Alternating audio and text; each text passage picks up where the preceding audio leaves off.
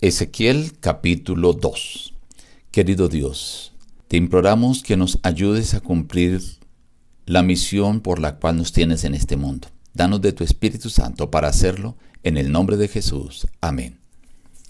Reciban el abrazo de su amigo el pastor Juan Emerson Hernández y la invitación a meditar en apartes del capítulo 2. Me dijo, Hijo de hombre, ponte sobre tus pies y hablaré contigo. Después de hablarme, entró el Espíritu en mí, y me afirmó sobre mis pies y oí al que hablaba. Me dijo, Hijo de hombre, yo te envío a los hijos de Israel, a una nación de rebeldes que se rebelaron contra mí. Ellos y sus padres se han rebelado contra mí hasta este mismo día. Yo pues te envío a hijos de duro rostro y de empedernido corazón, y les dirás, así ha dicho Jehová el Señor. ¿Acaso ellos escuchen? Pero si no escuchan, por lo menos sabrán que hubo profeta entre ellos siempre. Pero tú, hijo de hombre, no les temas ni tengas miedo de sus palabras. Aunque te halles entre zarzas y espinos, no tengas miedo de sus palabras, ni temas delante de ellos. Les hablarás pues mis palabras, ya sea que escuchen o dejen de escuchar. Pero tú, hijo de hombre, escucha lo que te digo. No seas rebelde como la casa rebelde. Abre tu boca y come lo que te doy. Miré y vi una mano extendida hacia mí, y en ella había un libro enrollado. Lo extendió delante de mí y estaba escrito por delante y por detrás. Y había escritos en él cantos fúnebres, gemidos y ayes. Este capítulo es la continuación de la visión de el día de ayer, capítulo 1 de Ezequiel. Pero aquí ya encontramos el llamado que Dios le hace, la comisión que Dios le hace a Ezequiel. Primero le dice, hijo de hombre.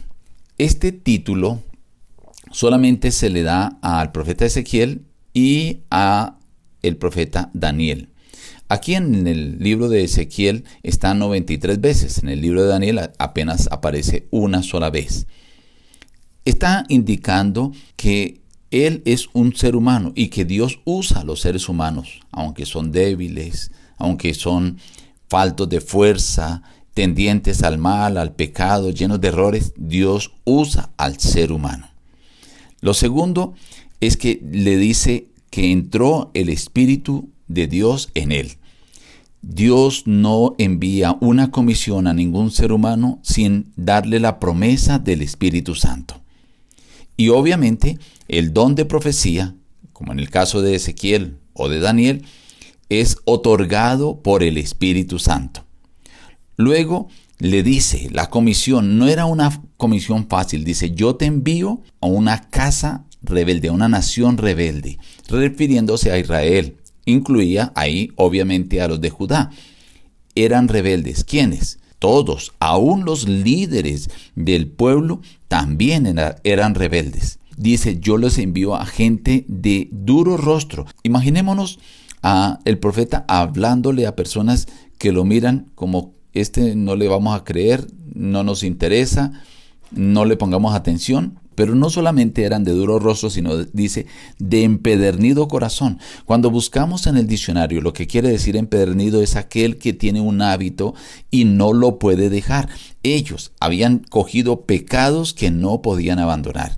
Y el Señor le dice, tienes que decirle, así no te escuchen, pero por lo menos ellos sabrán que hay un profeta, que hubo profeta siempre en Israel.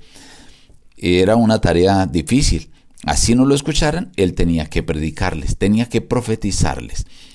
Pero además el Señor les dice, no temas, así estés en medio de las personas más terribles, los compara con zarzas, con espinos, con escorpiones, le dice, no tengas temor de ellos. Sepa desde ya, ellos son casa rebelde, pero tú les hablarás. Tú no seas rebelde como ellos. Ahora yo quiero que tú me obedezcas. Es común que una persona no tenga fe cuando sus líderes no tienen fe. Esto lo podía haber contagiado, por eso el Señor le dice, no seas tú rebelde como esta nación rebelde. Y ahora le muestra un rollo que estaba escrito por delante y por detrás, generalmente estaban escritos por un solo lado, pero esto indicaba que era demasiado el mensaje que tenía el Señor para ellos. Pero este mensaje no era las buenas nuevas como la que los ángeles anunciaron a los pastores de Belén. Era un mensaje lleno de endechas, dice cantos fúnebres, de lamentaciones, dice, de gemidos y de ayes. O sea, era un escrito no muy grato. Y era lo que tenía que predicar Ezequiel. Estimado amigo, Dios hoy también quiere hacerte un llamado, quiere darte una comisión, una comisión divina. Pero Dios no te envía esa comisión sin darte el Espíritu Santo. Él ha prometido que te dará el Espíritu Santo para que lo puedas cumplir. Y tal vez no sea fácil, pero tú tendrás que cumplirla, si te escuchen o no te escuchen. Hoy pide al Señor que te dé el Espíritu Santo para que puedas cumplir la comisión que Él te ha encomendado. Nos despedimos diciendo, busca a Dios en primer lugar cada día y las demás bendiciones te serán añadidas. Que Dios te bendiga.